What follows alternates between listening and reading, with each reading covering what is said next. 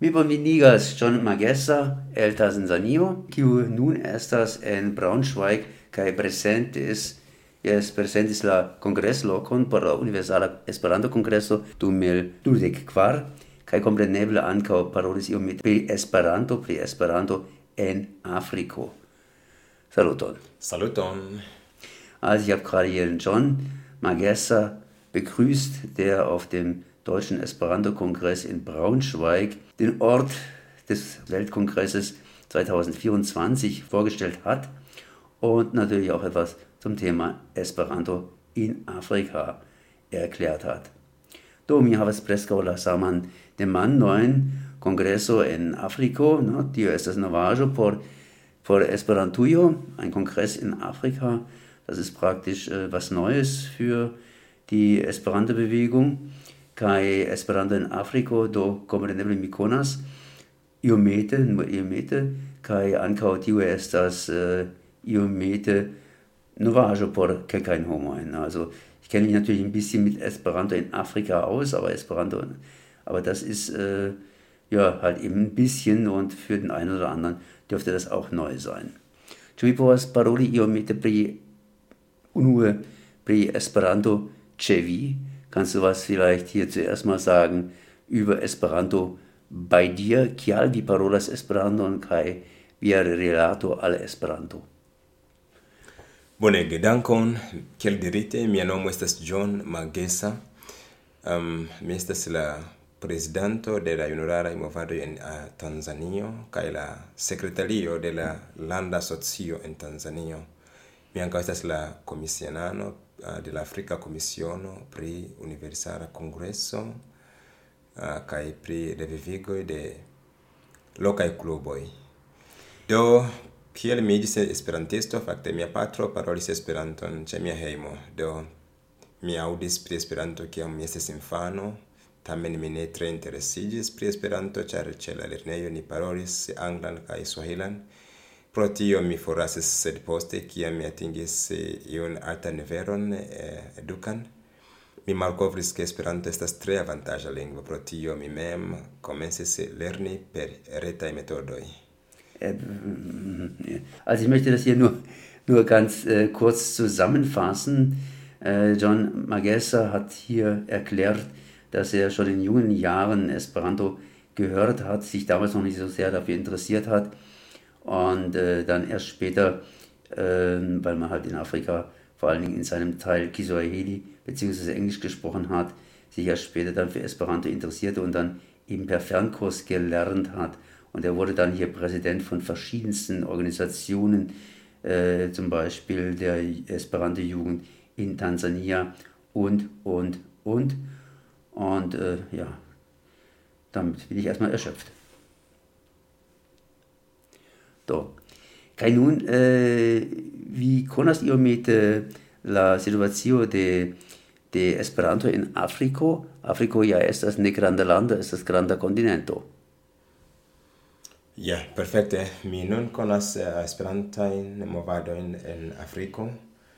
Um, kaj Eble pri la venonta uko, kiu post okazos en Afriko, ni jam scias ke post la uh, ok kvena uko jen en Eŭropo, ok en Azio, po kvin en Norda Ameriko kaj Centra america unu en oceano, uh, oceananoj kaj do UE nun eh, intensas kongresi en Afriko. Fakte Afriko estas kiel nuligita kontinento, sed ni ĝojas ke finfine UE decidis kongresi en Afriko. Do en Afriko movado estas vigla kaj tre aktivaj.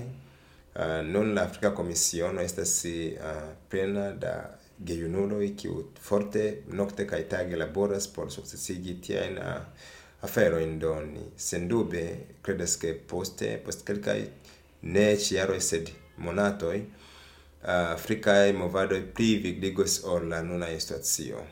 Do estas kelkai kluboj kai kelkai asocioj uh, in diversa lando exemple Togolando, Senegalo, uh, Ruando burundo congolando tanzanio kenio kai alia lando e fakte movado estas tre aktiva tie Ja, er spricht immer lang und ich kann nur ganz kurz übersetzen. So, ähm, also, er kennt sich recht gut aus in der afrikanischen Esperanto-Bewegung, um es mal kurz auf den Nenner zu bringen. Äh, der UEA hat immer in verschiedenen Teilen der Welt sein, ihre Weltkongresse gemacht, mal in Europa, mal in Nordamerika, Südamerika oder auch Asien. Da hat er irgendwelche Zahlen noch aufgeführt. In Afrika ist man jetzt zum ersten Mal und Afrika scheint das Land zu sein von jungen, enthusiastischen Esperantisten, während man offensichtlich in Europa eher die älteren äh, Esperantisten äh, hat. Und äh, naja, das heißt, äh, die Esperanto-Bewegung in Afrika ist jung und dynamisch. Freie Übersetzung. Yes, do, kai nun oni eh, decidis che oni volas eh, esti en Tanzanio, chu est Tanzanio estes iomete elstara. Nun will man jetzt nach Tansania, äh, eh, ist es irgendwie herausragend Tansania? do. Mm, mi povas confessi che UEA faris justan decidon electi Tanzanion kiel la Congresslando en Afriko. Um, oni nomas Tanzanion la, insu, la pazza insulo, char uh, Tanzanio estas la lando kiu estas paca, uh, sekureco estas certa cent procento, a homo estas gastamai kai charmai do la eh, uh, congresseio estas modernaj kaj ekipitaj, transporto ci estas en ordo, flughavenoj kaj tiel. Do por mi mi pensas che UEA decidis bonege estas en la justa vojo kongresumi en Tanzanio.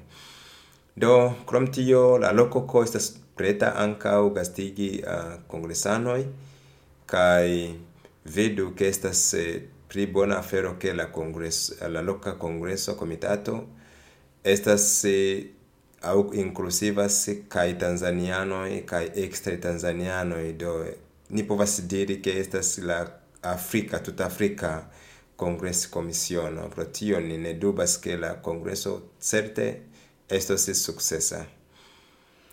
Ja, Tansania ist wohl die richtige Wahl. Tansania ist äh, sicher, Tansania ist äh, ja, weltoffen, gastfreundlich und äh, hat ein tolles, tolle Infrastruktur und äh, da kann man ganz, ganz gut einen Kongress entsprechend abhalten. Er hat natürlich noch mehr und detaillierter gesagt, aber das ist natürlich alles eine ganz lange Geschichte und ich habe einfach nicht dieses Gedächtnis dafür. Yes, do. Wie estas juna kai äh, ju ankau en Tanzanio estas maljunai esperantistoi? Bona demando. Do Esperanto eniris Tanzanion dum la jaro 1987. Vi povas imagi ke dum tiu tempo homoj kiu lernis Esperanton jam maljuniĝis, do tio vele uh, donas la pruvon ke en Tanzanio estas kaj maljunaj esperantistoj kaj junaj esperantistoj. Do la kombino de tiuj du uh, homoj de diversaj aĝoj fakte donas al ni bonan harmonion uh, pri niaj movadoj. Do kai uh, pleni cresculoi kai junai movadoi estas vigla kai forta. Ja, ähm, im Gegensatz zu der Behauptung von vorhin, es gibt natürlich auch in Afrika und gerade in Tansania auch ältere Esperantisten und er berichtet darüber, dass beide Seiten gut zusammenarbeiten und sich entsprechend gut ergänzen. Wie ist das nun in Europa? Ĉu vi estas la unufoje en Europa? Kompreneble, estas mia unua fojo ke mi estas en eŭropaj landoj kaj do mi esprimas miajn sincerajn dankojn al UEA kaj al Francesco Maurelli kiu uh, senlace laboris por ke mi finfine uh, venu al Eŭropo. Estas mia unua fojo esti en Eŭropo kaj mia unua fojo en Germano, do ĉio estas eh, preskaŭ nova ĉe mi, la kulturo, la vivmaniero kaj tiel plu. Sed danke al Esperantaj movadoj ke mi finfine atingis ĉi tie kaj mi partoprenas la Germana Esperanto-Kongreso uh, jelcenta jubileo. Tio vere donas al mi bonan chanson renconti kun nova amiko kai nova homo kiu havas altan sperton pri kiel uh, evolui au kiel uh, successigi granda in movado jen estas mia nova sperto kai mi mi ĝojas pro tio. Ja ja.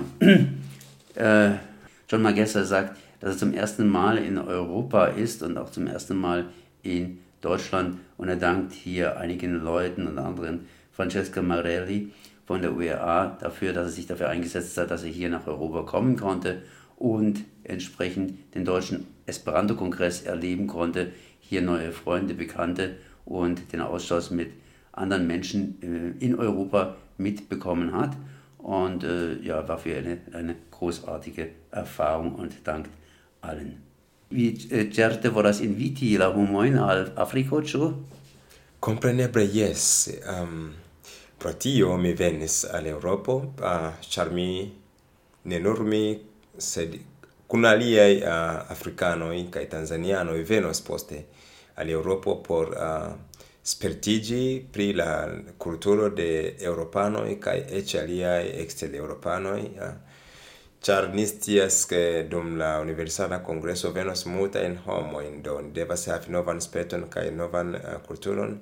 Pro tio ni, ni zorgos pri ili senprobleme. Do mi prenas tiun ĉi ŝancon inviti ĉiuj homoj kiu uh, jam sonĝis uh, vojaĝi al Tanzanio, char Tanzanio uh, estas tre turisma alloga lando, ĝi estas plena da uh, turisma vidindaĵoj, exemple la play alta monto en Afriko, Kilimanjaro, troveblas en Tanzanio, la kretero Ngorongoro, kie sovaĝaj bestoj vive akune vivas, la Serengeti Nacia Parko, kiun Gzimek iam rimarkis ke neniam mortos, Ciui troveblas en Tanzanio, gastamai homoi, bona climato, kai vetero, Do ne hesitu veni al Tanzanio, char Tanzanio vere bezonas vin kai gastigas vin kai do ne hesitu ankaŭ kongresumi en Afriko unuan foion, Ne havu negativan senton pri Afriko, ĉar multaj homoj ĉiam pensas ke Afriko estas la kontinento plena da malsanoj kaj tiel plu, sed vere Tanzanio estas alia afrika lando, mi konfesas tion al vi do. Venu invitu vian amicon kai diru al aliai homo kiu interesigas al Tanzanio ke ili kongresumu en Tanzanio. Dankon. Ja, das war natürlich noch ein kleiner Werbeblock. Das heißt, äh, John hat hier nochmals hier die Vorzüge des Landes herausgestellt und vor allen Dingen, dass ein Kongress, ein Esperanto-Kongress in Tansania auf ein modernes Land trifft mit einem reichhaltigen Kulturschatz, vor allen Dingen auch mit einer reichhaltigen Natur, einem Naturschatz, angefangen vom Kilimanjaro bis über die Serengeti, hat noch kurz Siad Schimmick erwähnt und den Spruch Serengeti darf nicht sterben und äh, nochmals kräftig eingeladen, dass man eben nach Afrika, nach Tansania kommen soll und hier die Menschen die Kultur erleben, austauschen etc. soll. Ja, und das kann ich mir nur anschließen. Man sollte da vielleicht, wenn man auf den afrikanischen oder auf den universellen Esperanto-Kongress geht, ein bisschen Esperanto können, aber dazu haben wir ja noch ein Jahr Zeit.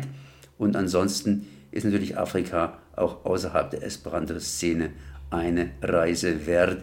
Und da gibt es die verschiedensten Länder und Regionen, das sage ich jetzt einfach mal dazu.